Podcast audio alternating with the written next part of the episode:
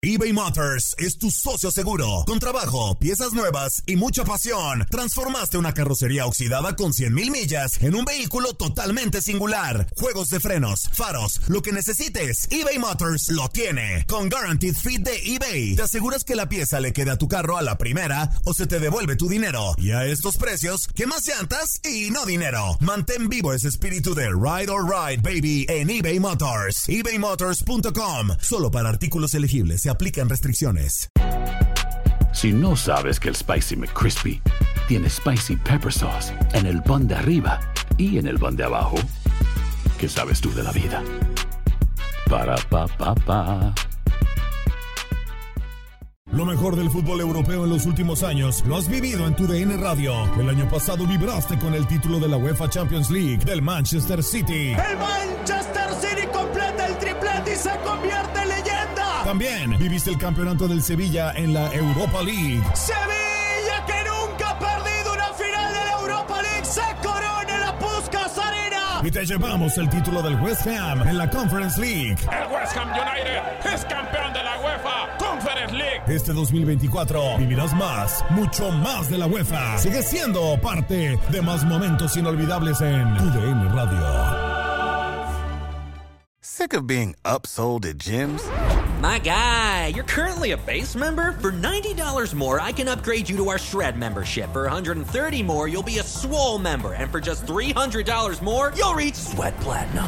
At Planet Fitness, you'll get energy without the upsell. Never pushy, always free fitness training and equipment for every workout. It's fitness that fits your budget. Join Planet Fitness for just $1 down and $10 a month. Cancel anytime. Deal ends Friday, May 10th. See Home Club for details. Bienvenido al mágico mundo del deporte. Escucha, participa y sé parte del deporte mundial. Búscanos en Euforia o tu plataforma favorita y síguenos para que estés siempre bien informado con lo mejor de tu DN Radio.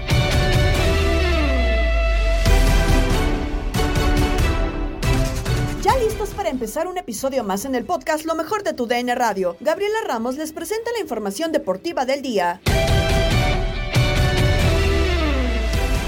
Tras cinco fechas, ya hay dos equipos que cambiaron de entrenador. A Cruz Azul se le agota el tiempo y parece que ya busca opciones para sustituir a Raúl Potro Gutiérrez. El análisis en línea de cuatro con Diego Peña, Ramón Morales, Reinaldo Navia y Enrique Bermúdez. Creo que cuando estás sentenciando a tu entrenador por peor inicio que puedas tener en un torneo en la jornada número 4, muchas veces siento como que no hiciste el análisis suficiente para saber si era el indicado para tomar la silla y, y no sé si eso le sucede a Raúl el Potro Gutiérrez o sean más circunstancias. Esa puede ser una causa, pero hay otras causas. Yo creo que para mí es tan eh, cierto que no ha sido un buen inicio de torneo, pero creo que también, y lo vuelvo a repetir, para el técnico mexicano, en este caso para Raúl, a mí siento que les que están apresurándose mucho porque puede ser eh, que no hiciste una buena tarea desde el punto de vista análisis de qué entrenador es el idóneo.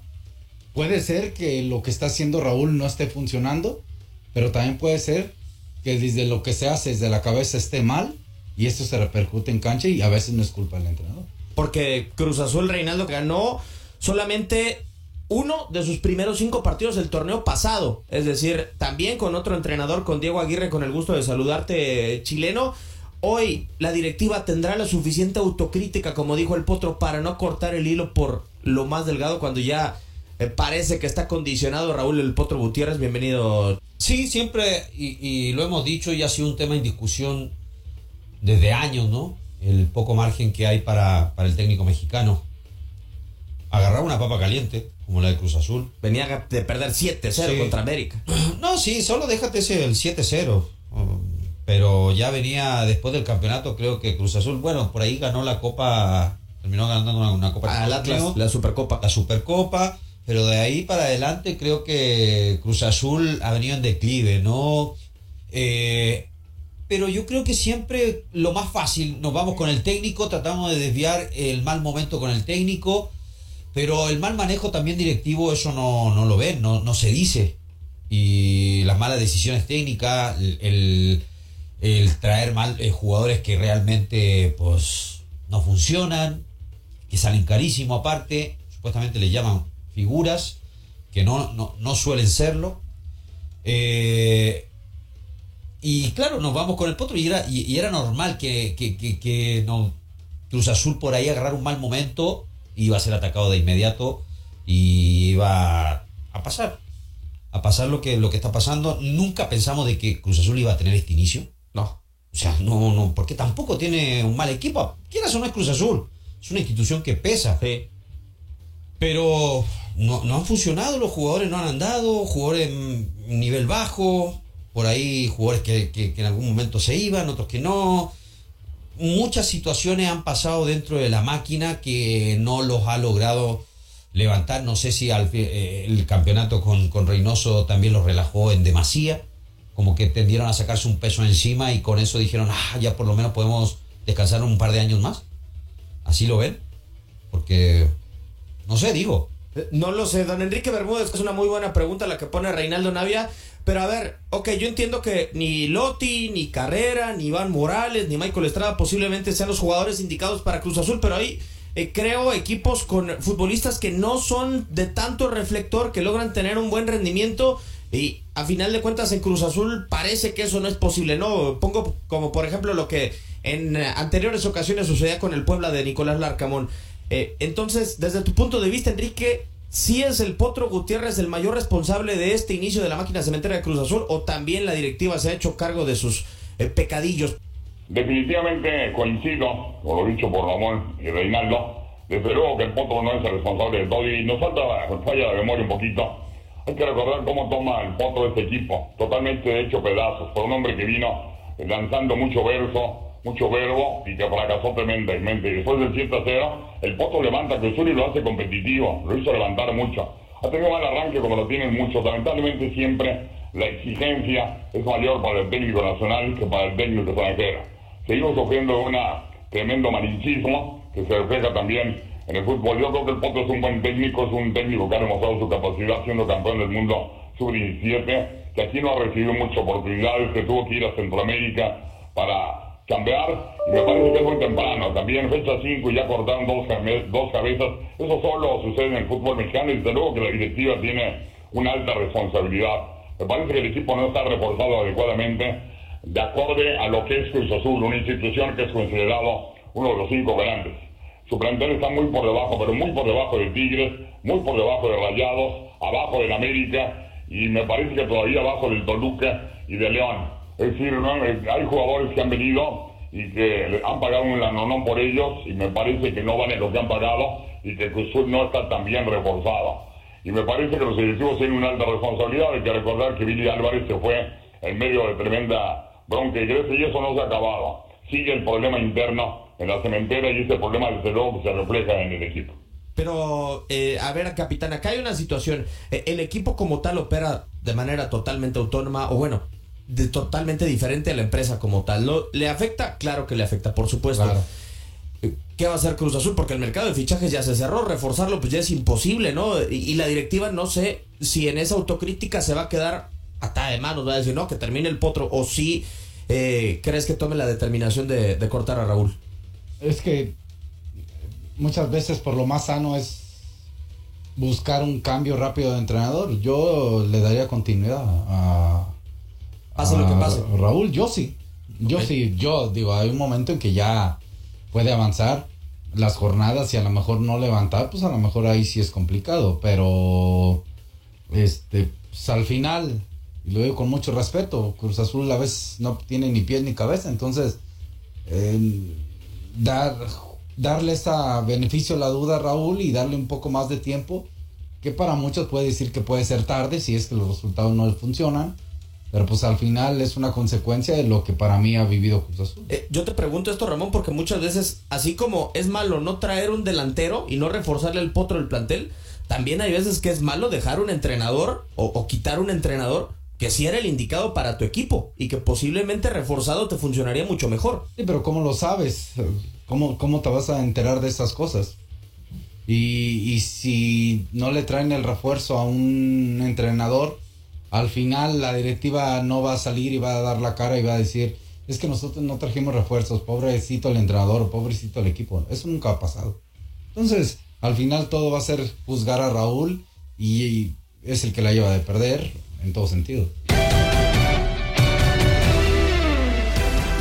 Un error de Miguel Guacho Jiménez le quitó a Chivas el triunfo ante Gallos Blancos. De esa falla, habló Raúl Guzmán en Inutilandia con Toño Murillo y Zuli Ledesma. Una calabaceada muy gacha en un momento muy malo contra un rival que de por sí ya te estaba complicando la vida.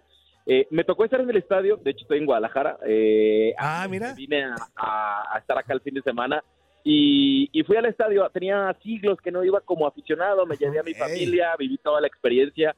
Eh, bueno, hasta hasta Infraganti me agarró la cámara de la televisión ahí sufriendo. Eh, pero la verdad es que qué, qué sufrimiento a los aficionados del Guadalajara, ¿eh? Eh, eh, vivirlo en carne propia y, y, este y, y contagiado por lo que se vive en la tribuna, que a veces uno por su trabajo se aísla un poco de esto.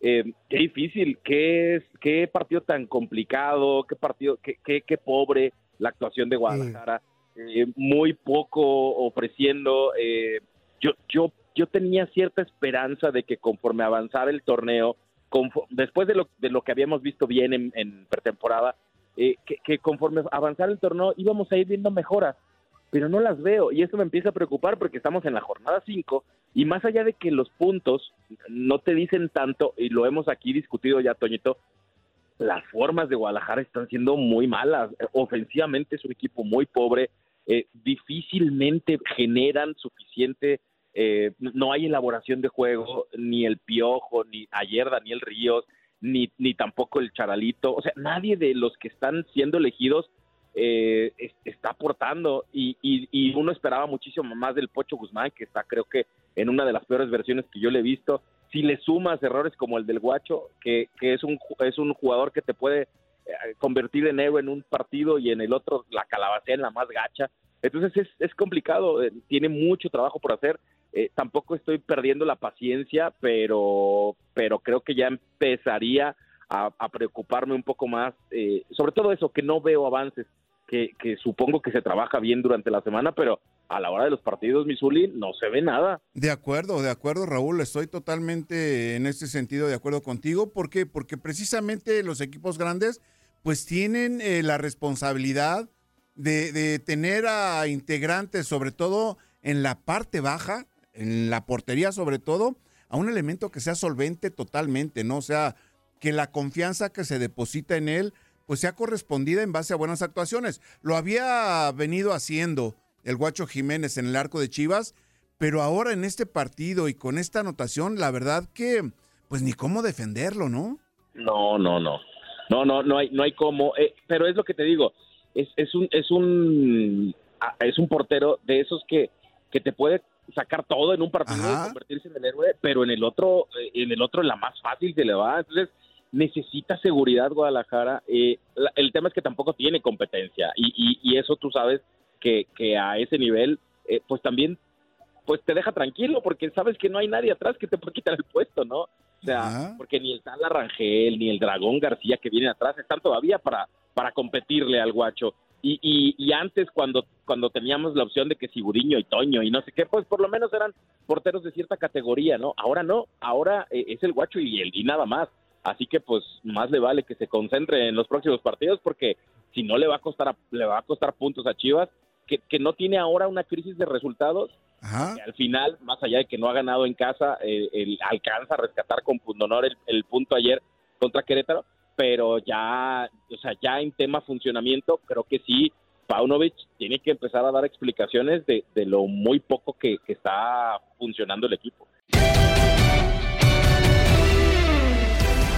En la porra, con Toño Murillo, Ramón Morales, Tate Gómez Luna y Aldo Sánchez opinaron del juego entre Chivas y Querétaro. Hoy se llevó los abucheos. Arrancamos con esto.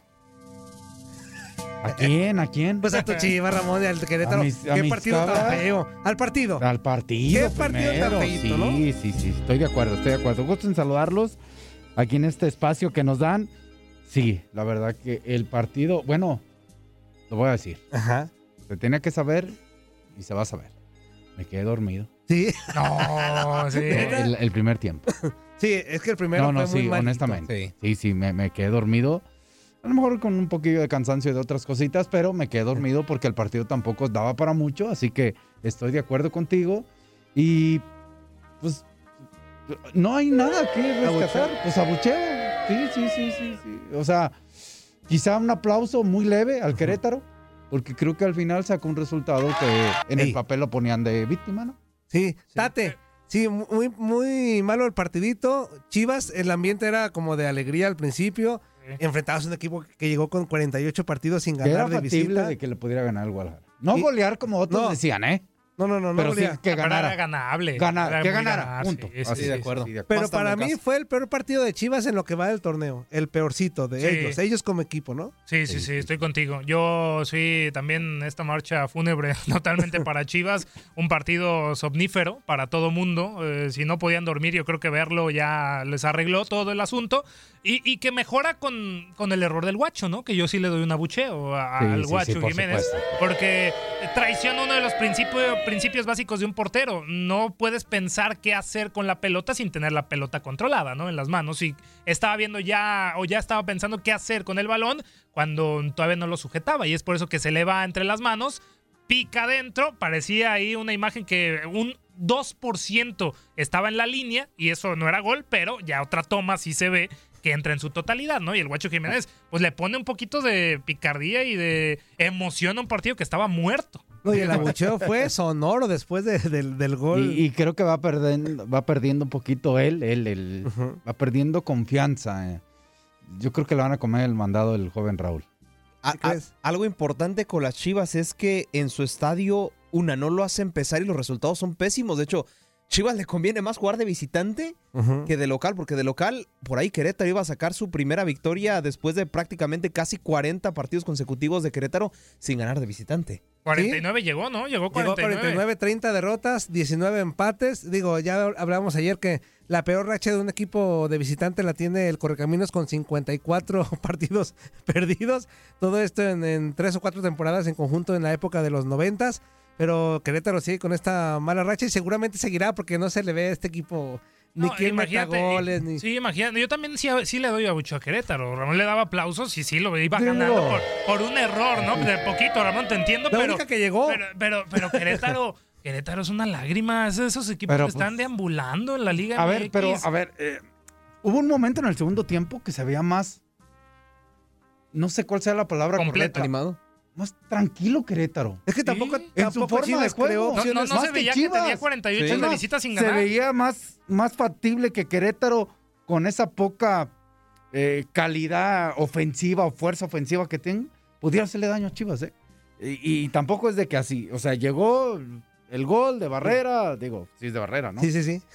Se lo dan al guacho, no sé, pero al final, pues Guadalajara hizo cambios y nomás no, no pasaba nada, ¿eh? Se vio más impetuoso, pero el gol termina siendo de un tiro de esquina y ahí nos damos cuenta del por qué el Querétaro está donde está también. ¿Cómo define? Sí, claro, Entra claro, solo claro. Mayorga, ¿no? Bueno, a cabecear. Ahí está, le damos, pues yo, yo me quedo con el, el abucheo al partido. En general, Sí, yo también. sí, directo. Que tampoco esperaba gran cosa. Porque las actualidades de los dos no eran como para esperar un partidazo. Yo sí esperaba una victoria de Chivas No, por la sí. mínima, ¿eh? Sí, sí, O sea, sí. Yo sí, era de esos que Yo los que ganaba Guadalajara, no sé por cuántos y cómo ni nada, era ganable. Y, y una cosa es abuchear por cómo nos gusta que jueguen o abuchear porque ganó o perdió, ¿no? De acuerdo. Entonces, no hizo ni una ni otra. Ni la otra, sí, jugó feo y, Y per- no y ganó. no ganó. Nos vamos al fútbol internacional porque este fin de semana Mallorca le pegó a Real Madrid en la liga. Pero ¿qué le falta a Javier Vasco Aguirre para consolidarse como entrenador en Europa? Lo platica Carolina Weigen en Misión Fútbol con Gabo Sainz. ¿Cómo estás, Gabo? Qué placer estar contigo y toda la gente que nos acompaña. Eh, pues es creo uno de los mejores, pero también hay que saber en qué equipo está, eh, ¿no? Me parece que lo que hizo con ayer con Mallorca es para aplaudirle porque no es sencillo, pero también tiene mucha razón en el audio que escuchábamos, ¿no?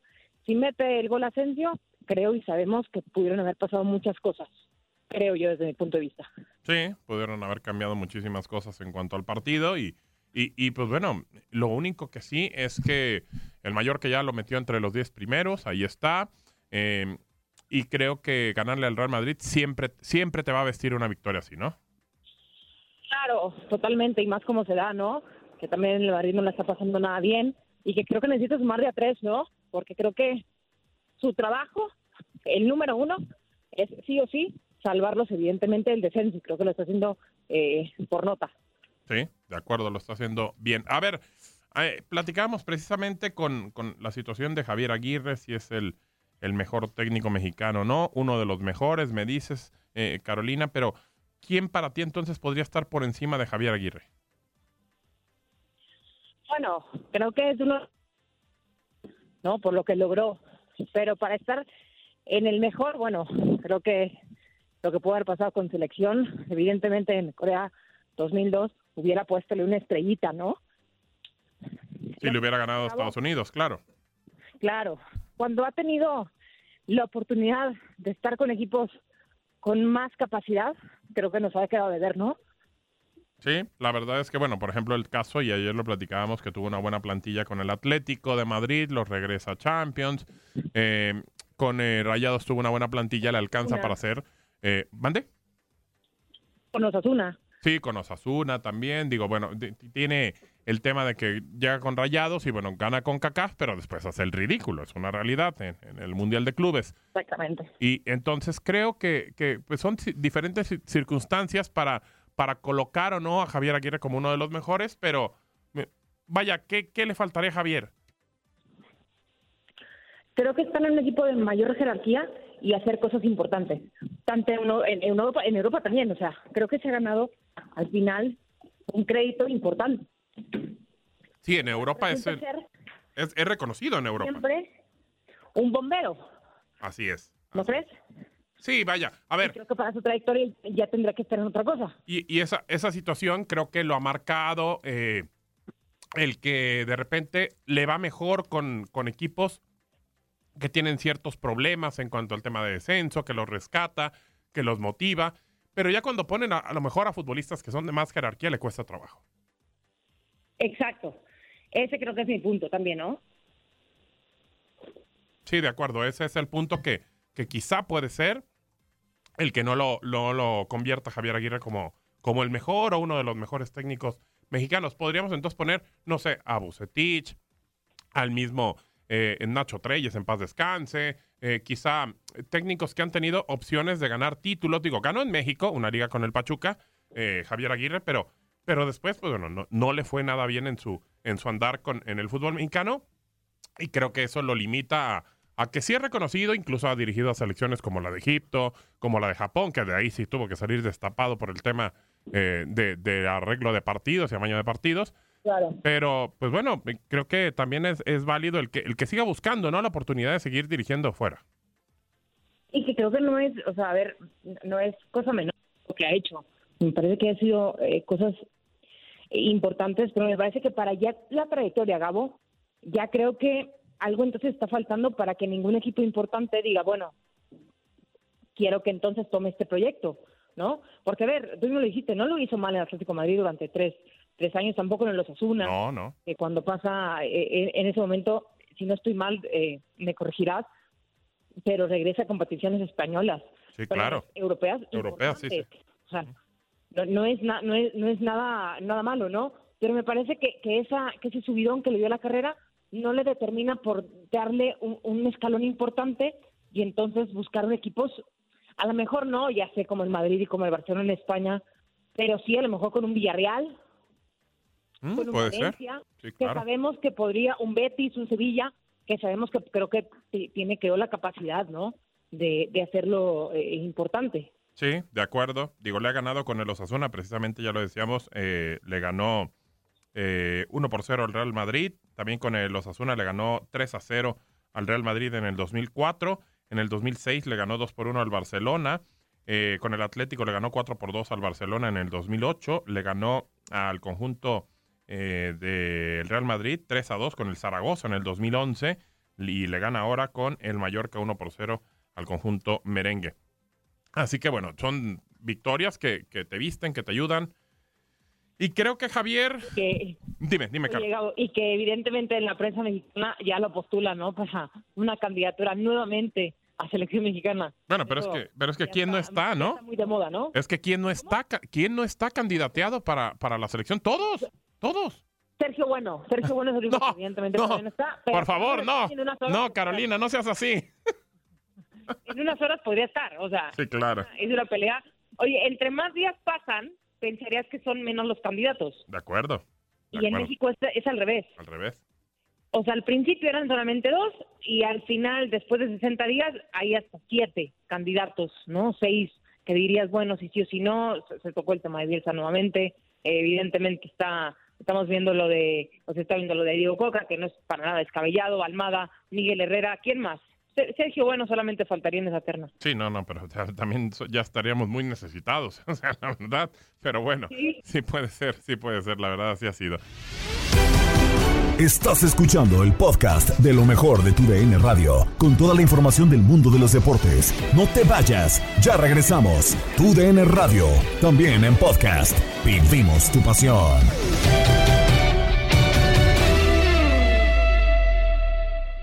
eBay Motors es tu socio seguro. Con trabajo, piezas nuevas y mucha pasión, transformaste una carrocería oxidada con 100 mil millas en un vehículo totalmente singular. Juegos de frenos, faros, lo que necesites, eBay Motors lo tiene. Con Guaranteed Fit de eBay, te aseguras que la pieza le quede a tu carro a la primera o se te devuelve tu dinero. Y a estos precios, ¿qué más llantas y no dinero? Mantén vivo ese espíritu de Ride or Ride, baby, en eBay Motors. ebaymotors.com. Solo para artículos elegibles se aplican restricciones. Retomamos el podcast Lo mejor de tu DN Radio. Arizona ya está lista para recibir la edición 57 del Super Bowl. Nos cuenta Memo Schutz con Jorge Rubio en Contacto Deportivo. Pues mira, una, una ciudad en donde todavía no se siente ese calorcito de supertazón al que estamos acostumbrados. Sabemos que Glendale eh, pues ya ha albergado muchos, eh, muchos superdomingos. Eh, conforme vayan pasando los días, se va a ir obviamente calentando esta situación. Hoy, siendo el Opening Night, este formato que se adoptó hace unas campañas, en donde se abren las puertas para que los medios de comunicación, que la fanatiquera pueda vivir de una manera muy particular el, el Superdomingo con eh, los entrenados en jefe, con eh, los eh, jugadores que dan conferencia de prensa. Ya los siguientes tres días serán desde sus respectivos búnker en el hotel sede, estarán dando también conferencias de prensa, pero de otra manera. Y, y- bueno, pues ya luego a partir del, del, eh, viernes ya encerrarse, ya prepararse para el partido del eh, próximo domingo. Los equipos ya están, como dices, ya llegaron a, Phoenix, a Glendale, llega- arribaron el día de ayer con unas horas de diferencia, ya están aquí instalados. Algunas situaciones en cuanto a lesiones, eh, en el caso del campeón de la Conferencia Nacional, las Águilas de Filadelfia están completos, no tienen ninguna eh, ninguna baja, ellos van a tener equipo completo, van con carro con carro completo para el Superdomingo. En el caso de, de, eh, de los jefes de Kansas City, los campeones de la Conferencia Americana, eh, pues obviamente todas las miradas están puestas en el tobillo más famoso del planeta, ¿no? Que es el de Patrick Mahomes, el hombre de los 500 millones de dólares, pero no hay tema con el tobillo de Patrick Mahomes, él tiene sangre de guepardo, san- sangre de Wolverine, él ya está recuperado, increíble que esta lesión, pues a un ser humano normal, común y corriente, a nosotros, si nos hubiera pasado, pues es una lesión que tardas en recuperarte entre tres, tres a seis eh, semanas, pero en el caso, en el caso de, de Patrick Mahomes, solamente una semana ya estuvo en la final de la conferencia americana, se vio bastante bien, sí no estuvo al 100%, pero para el Super Bowl va a estar. El tema es Nicole Hartman. Hartman fue puesto, de hecho, hace unos minutitos, fue puesto el receptor en la lista reserva de lesionados, él está descartado para el partido. El que fue activado es eh, Clyde Edwards-Helaire, el corredor, él sí va a poder estar presente y obviamente las dudas tienen que ver también con otras dos armas de Patrick Mahomes, Julius Smith-Schuster, que no está al 100%, y también Kadarius Stoney, así que dos receptores que están en duda también para el partido, se supone que van a estar, pero bueno, quitando esos jugadores, los equipos llegan, digamos, a para este partido el próximo domingo. Llegan ya con, con todo preparado, Memo, y tocabas un tema interesante. Patrick Mahomes, y enfrente está Jalen Hurts. Y la pregunta va en el sentido de que probablemente Patrick Mahomes ya, sabe mucho más, o no probablemente, más bien, de hecho, sabe mucho más lo que es un Super Bowl. Ya ganó uno, ya perdió otro contra Tom, Tom Brady, para muchos considerado el mejor de la historia. Pero, ¿qué posibilidades tiene Jalen Hurts de poder arrebatarle a Kansas City Chiefs y a Patrick Mahomes este Super Bowl? Tomando en cuenta que también en muchas de las apuestas, las Águilas de Filadelfia están ligeramente por encima de los jefes. ¿Cómo ves este enfrentamiento de quarterbacks? Muy atractivo, muy atractivo que va más allá del tema de los mariscales de campo, porque si nos vamos al juego de campeonato de conferencia nacional, pues obviamente todo el mundo ve el caso de los 42 de San Francisco y sí perdieron porque no tenían mariscal de campo, que obviamente tiene mucho que ver que ya estaban con el cuarto y el quinto coreback de la campaña, pero también hay que perder de vista que, la, que, el ataque de Filadelfia le anotó 31 puntos al mejor, a la mejor defensa de la liga. Esa de los 43 de San Francisco que había vapuleado a cuanto rival tenía enfrente. Sí, insisto, un tema circunstancial porque no tenía ataque, pero aún así esta, esta ofensiva de Nick Siriani y, y de estas águilas, la verdad se ve muy bien. Jalen Hurts, eh, que, que ha, evolucionado como mariscal de campo. Que usualmente pasa, un mariscal de campo que, que muestra cosas importantes, tú lo arropas de armas, les traes receptores importantes, como el caso de Jay Brown, que llegó procedente de los Titanes de Tennessee, y ves el verdadero potencial que tiene. Y, y claro, pues aquí estamos viendo ya a Filadelfia, que es uno, uno de los mejores equipos en prácticamente todos los rubros, porque también su defensiva, su defensiva es la que más capturas tuvo, su defensiva es eh, una de las que más eh, robó balones en la campaña regular, así que en ambos lados del balón, Filadelfia, Filadelfia la verdad es muy sólida eh, eh, y creo que van a dar un pero claro, como cuando llegaba Tom Brady al Super Bowl, ¿no? Nunca puedes en contra de Brady, pues ahora también podemos decir lo mismo de Patrick Mahomes, que probablemente es el, eh, en cuanto a, a- en cuanto a talento natural, el mejor corredor de todos los tiempos, es un fuera de serie, no llega ni a los 30 años de edad, y ha estado en cinco campañas buscando el título de la americana, ya ha estado en tres supertazos, la verdad, lo de Patrick Mahomes es un fuera de serie y vamos a tener un gran Super Domingo. El heredero, el heredero probablemente podría ser la palabra, ojalá no defraude Patrick Mahomes. Rápidamente y agradeciéndote estos minutos en Contacto Deportivo Memo, así de bote pronto, tu favorito, ¿quién se lleva el Super Bowl 57? Híjole, está, está bravo, está bravo. eh, la verdad, la verdad, ha sido un partido muy parejo, pero yo me voy a ir con el que tiene eh, el, el mariscal de campo, eh, que, que, que, que, pues en un momento, en el momento de la verdad puede aparecer, ¿no? En un momento definitivo, como es Patrick Mahomes. Y además, para los que les gustan los números y las estadísticas, las coincidencias, hay un dato muy interesante, porque el equipo de Kansas City va a jugar de blanco el domingo. Y entonces, si te remontas a los últimos 18 supertazones, 15, los 15, 15 de esos 18 que han levantado eh, el, el trofeo Vince Lombardi son los que jugaron de blanco y ahora los jefes van a hacer lo propio, así que va a estar muy interesante eso. Ya decíamos que Eagles y Chiefs están en Glendale y sobre su llegada a la sede nos cuenta Daniel Schwartzman en el vestidor con Tate Gómez Luna y Aldo Sánchez. Ya están las Águilas de Filadelfia y también los jefes de Kansas City en Arizona. ¿Cómo fue la llegada, Dani, en una base militar, si tengo entendido? ¿Cómo estuvo esa llegada de los dos equipos? ¿Cómo estás? Sí, muy sui generis, Tate Aldo, un fuerte abrazo, les mando acá desde Phoenix. Eh, el equipo llegó primeramente eh, Kansas City a la 1.46 de la tarde, aterrizó su avión, pero no salieron por la terminal del aeropuerto, sino por la base militar adyacente a la pista de aterrizaje, que está básicamente enfrente de la, de la terminal principal, y ahí la- eh, los medios tuvimos acceso, pudimos convivir con soldados que se encargaron de la seguridad, y honestamente fue un poco extraño, eh, sorpresivo, ¿no? Uno hubiera pensado que como es una base militar, pues habría mucha disciplina, ¿no? Las reglas muy estrictas, pero fue todo lo contrario, nos dieron una gran, gran bienvenida, estaban los soldados eh, incluso emocionados, filmando con sus celulares, pudimos o se prestaron a entrevistar a algunos de ellos que estaban realmente exaltados de que pues iban a, a venir los eh, dos equipos aquí aterrizando, ellos se iban a encargar de custodiarlos, de cuidarlos, no solamente eh, ayer, sino toda la semana.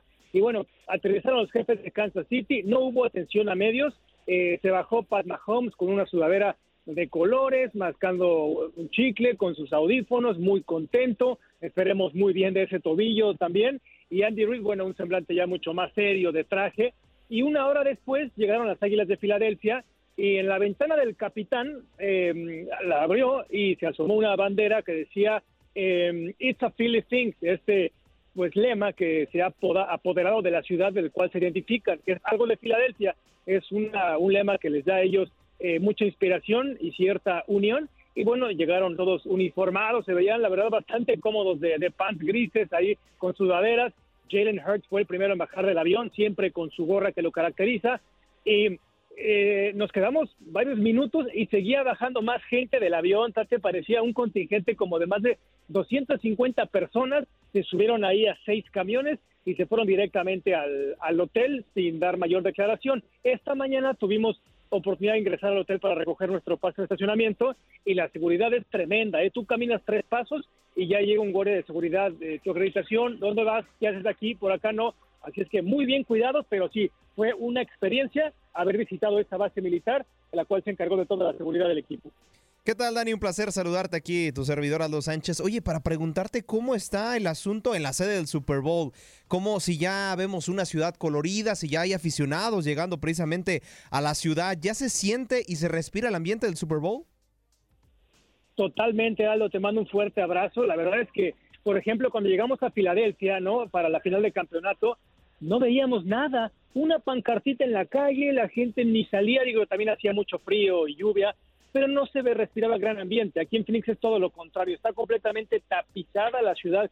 Cada edificio importante, alto, cada rascacielos tiene eh, pancartas inmensas, eh, las calles cerradas ya por tantos eventos que hay. Hoy atendimos una conferencia en la cual les voy a platicar más adelante, pero eh, nos explicaban que ya en el Fan Fest han eh, llegado 70 mil personas, que es todo un récord para estas instancias tan tempranas de, de la semana. Así es que sí, el- el- la ciudad de, de Phoenix, el condado de Maricopa, el estado de Arizona, la verdad es que está completamente inundado y solamente se respira Super Bowl, que regresa a esta sede ocho años después.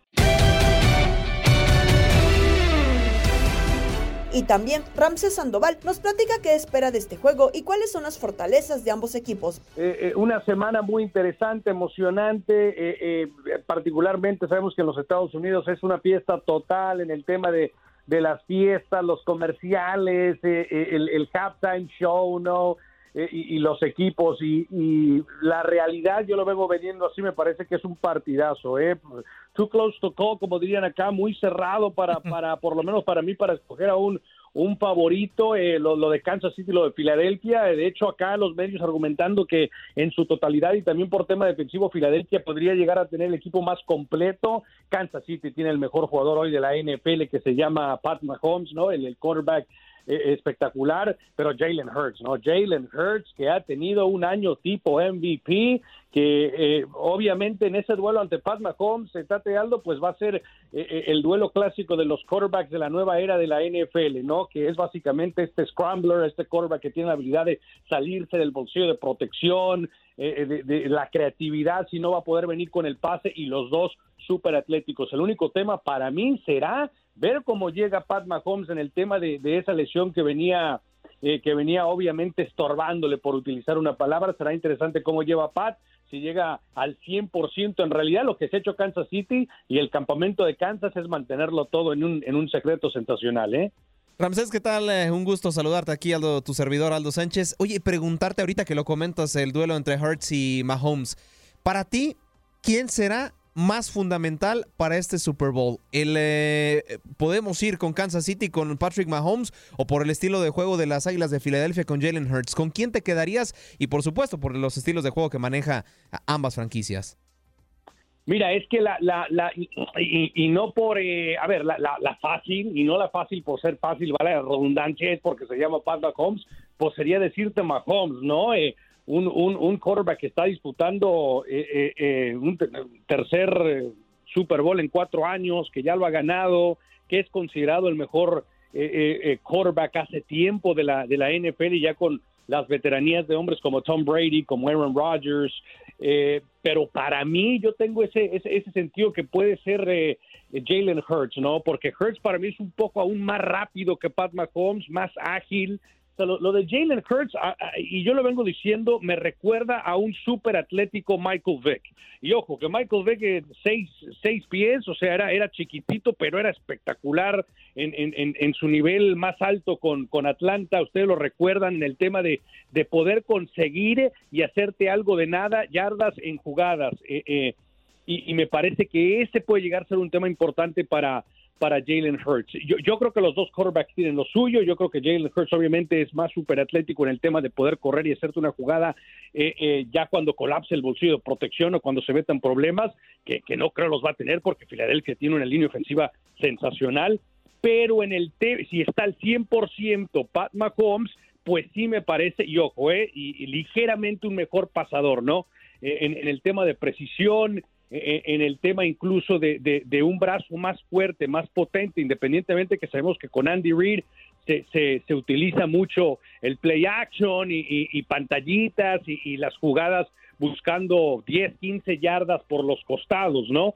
Eh, eh, me parece que va a ser un, un duelazo en esa posición, pero me quedo con lo que puede hacer Jalen Hurts cuando Filadelfia se metan problemas, si se meten problemas, si tienes, por ejemplo, una tercera y tres, una tercera y cuatro, Jalen Hurts te da esa habilidad donde sabemos que los profundos de Kansas City igual y pueden, eh, eh, eh, si terminan en un momento dado confiándose para, para posicionarse sobre, sobre los receptores y le dejan espacio a Jalen Hurts, cuidado con lo que va a poder hacer el quarterback de Filadelfia.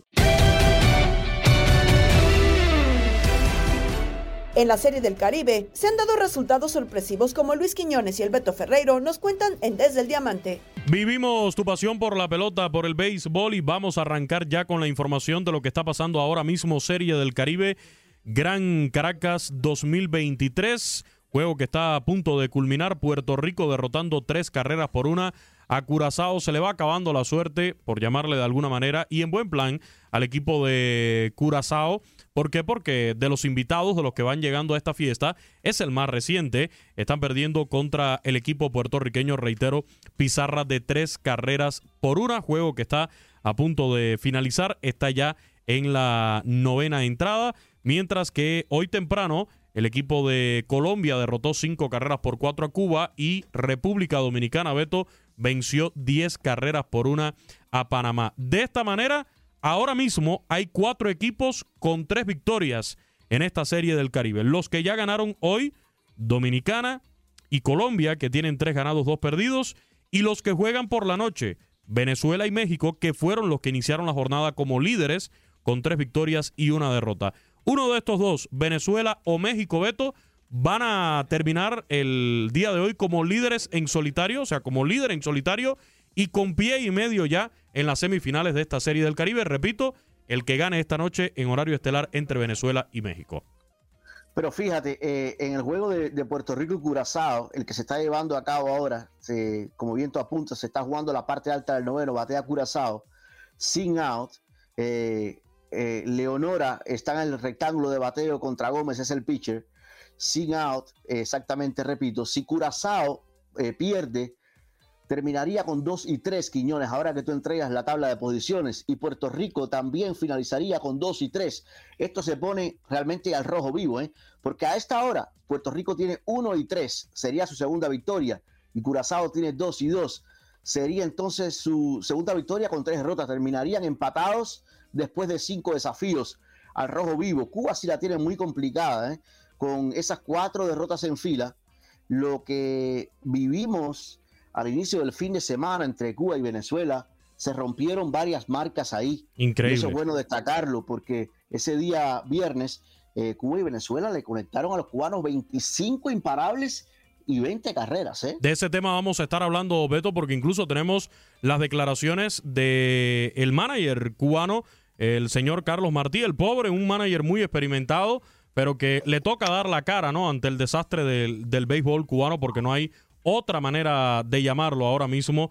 eh, esta actuación que, cuidado, puede ser el preludio, puede ser el primer paso de lo que veamos quizás en el Clásico Mundial de Béisbol. Nos quisiéramos equivocar, de verdad, se lo decimos, nos quisiéramos equivocar, pero se ve muy, pero muy difícil que el béisbol cubano pueda salir con buenos resultados de estos torneos, ¿eh? de Serie del Caribe o incluso de lo que es el Clásico Mundial que está a las puertas. Pero Betico, vamos a concentrarnos primero en el juego que ya acaba de concluir hace solamente unos instantes. Tuvimos la victoria del equipo de la República Dominicana sobre Panamá, 10 carreras por una. Le cayeron a palo los dominicanos, los Tigres del Licey, a los federales de Chiriquí, de Panamá y destacar la actuación del primer bate de los dominicanos, el sardinero central Emilio Bonifacio se fue en el juego de 5-2 con un doblete y par de carreras impulsadas. Te propongo escucharlo aquí en Desde el Diamante. Esto dijo el jardinero central y primer bate Emilio Bonifacio en conferencia de prensa hace solamente unos instantes tras esta importante victoria de la República Dominicana que estaba obligada a ganar sí o sí después de caer anoche en un gran juego de pelota ante Venezuela en extra inning, del cual le estaremos brindando detalles. Súper contento con la victoria de hoy. Yo creo que, que eso dice mucho de, este equipo y los equipos ganadores, de, después viniendo de un juego como el de anoche, eso es lo que hacen y no bajar la cabeza y tener la memoria corta y, dar lo mejor de sí. Súper contento ser el capitán de, este equipo y especialmente de- del Licey porque nosotros fuimos los que ganamos, pero tú sabes, como yo dije al principio del torneo, nosotros tenemos un equipo con bastante profundidad y mucha veteranía. Yo creo que no, no se habló. A todo el mundo obviamente le, le dolió el juego porque teníamos el juego en nuestra mano. Al final no pudimos ejecutar, pero nada, salimos hoy con la mentalidad de, de- de la necesidad que teníamos para el juego de hoy. Ahí están las palabras del jardinero central y primer bate del equipo de República Dominicana de los Tigres del Licey, Emilio Bonifacio. Repito, de 5-2 con un doble y dos carreras impulsadas en la victoria de esta tarde de Dominicana, 10 carreras por una sobre Panamá. Ahora la República Dominicana, Beto, con tres ganados, dos perdidos. Sí. El equipo panameño, dos victorias, tres derrotas. Después de lo que fue anoche un encuentro, un, un encuentro electrizante ahí en el estadio de La Rinconada con la victoria de Venezuela en extra inning. Qué agarrón que se dieron anoche, Beto.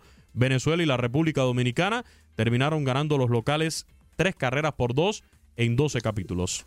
Para Dominicana era un juego de, de vida o muerte, entrando en 2 y 2, no podían quedar con récord negativo de 2 y 3 y, bueno, hoy despertaron esos bates y de qué manera. No solamente fueron las 10 carreras, sino que conectaron 11 imparables.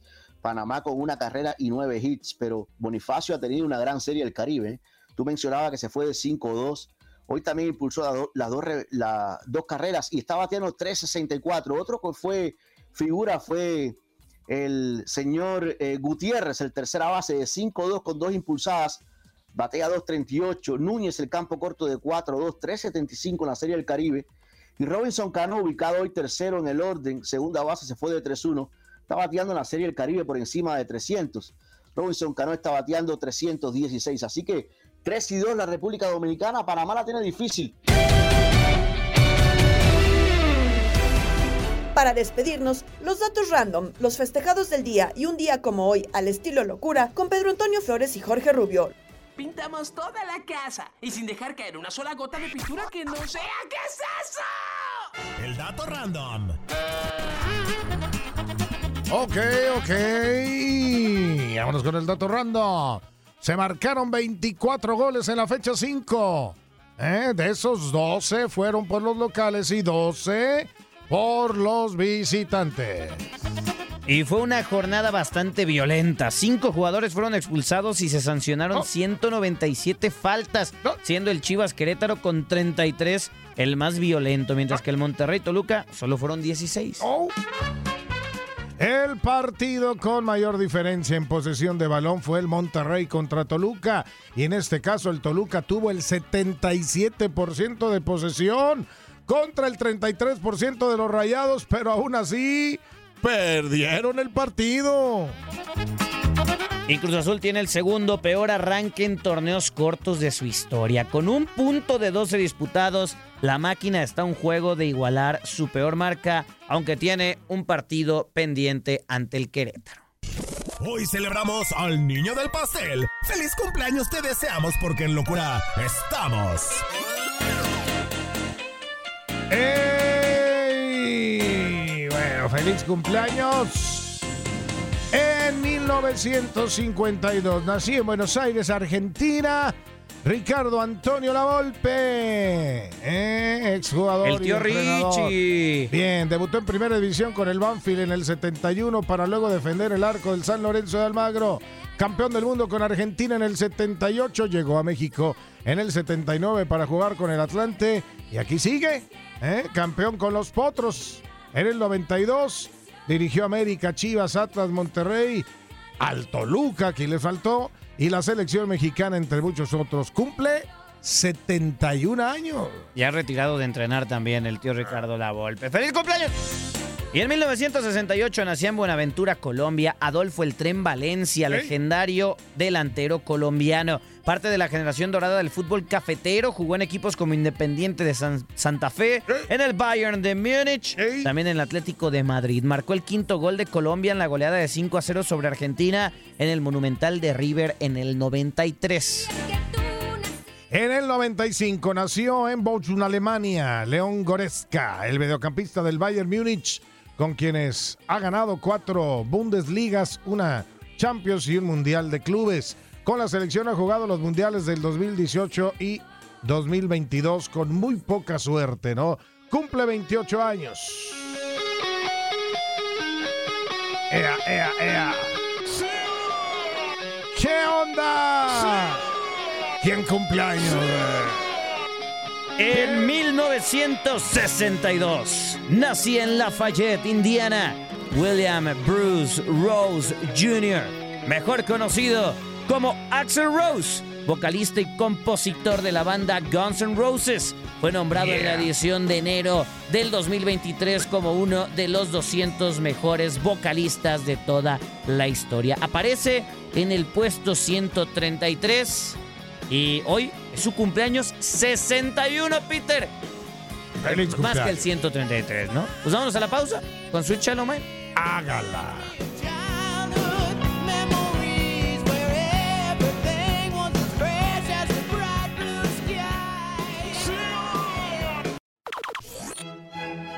Día como hoy.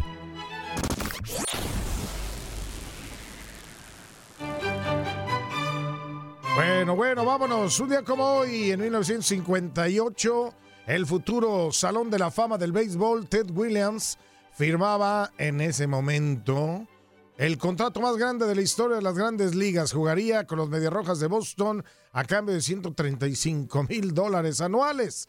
En diciembre del 2022, Aaron Judge firmó con los Yankees por nueve años por 360 millones de dólares. Échate nomás la diferencia. Y en 1958, 21 pasajeros fallecían cuando el avión que transportaba a casa al Manchester United se estrellara a las afueras del aeropuerto de Múnich. Duncan Edwards, uno de los mejores jugadores ingleses de esa época, estuvo entre las víctimas. En el 2011, Aaron Rodgers era nombrado el MVP del Super Bowl 45, en el que Green Bay derrotó a Pittsburgh por 31 a 25 en el estadio de los Vaqueros de Dallas. Y en 1945 nacía en Kingston, Jamaica, Robert Nesta Marley. Bob Marley para los compas, líder, vocalista y compositor de Bob Marley and the Wailers, padre y señor del reggae. Uno de los artistas más reconocidos de todos los tiempos. Murió en Miami, Florida, el 11 de mayo del 81 a víctima del... Súbele, señores, gracias. Ya nos vamos, ¿eh, Flores? Hasta el día de mañana. Este es un himno, es un himno este.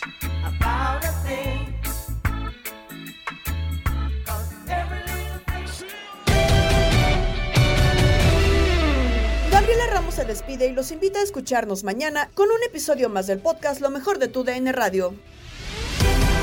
Has quedado bien informado en el ámbito deportivo. Esto fue el podcast, lo mejor de tu DN Radio. Te invitamos a seguirnos, escríbenos y deja tus comentarios en nuestras redes sociales, arroba tu DN Radio, en Twitter y Facebook.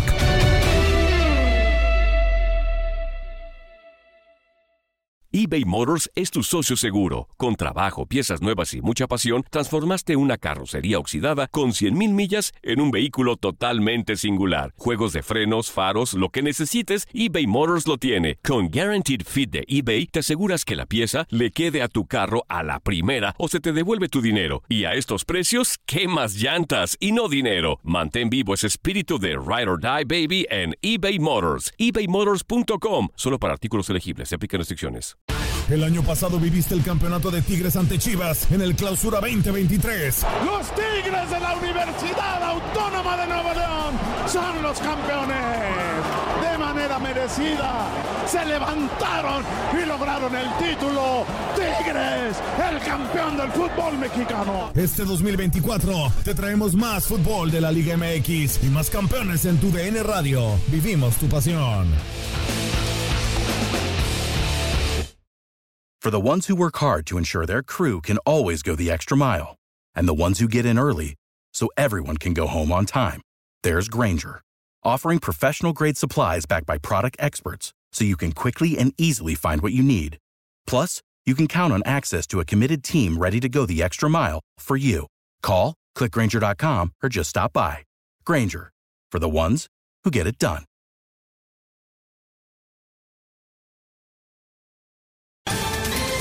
Ohio, ready for some quick mental health facts? Let's go. Nearly 2 million Ohioans live with a mental health condition. In the U.S., more than 50% of people will be diagnosed with a mental illness in their lifetime. Depression is a leading cause of disability worldwide. So, why are some of us still stigmatizing people living with a mental health condition when we know all of this? Let's listen to the facts and beat the stigma. Ohio, challenge what you know about mental health at beatthestigma.org.